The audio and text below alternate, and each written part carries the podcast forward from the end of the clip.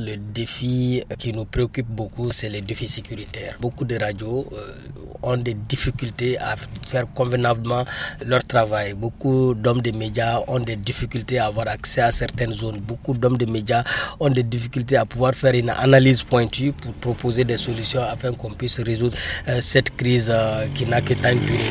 Donc ce défi sécuritaire-là nous, nous, nous tient à la gorge. Ça a beaucoup impacté les résultats que les radios peuvent apporter dans la résolution de ce conflit. Nous devons vraiment nous y atteler. D'abord nous-mêmes sur notre propre protection. Ensuite, l'État est obligé de protéger les hommes des médias, qu'on puisse vraiment exercer convenablement notre travail, aider la population à comprendre la situation dans laquelle nous sommes, aider la population à se parler, à se pardonner, à se donner la main pour retrouver ces vivre ensemble qui existaient depuis dans la région de Mopti.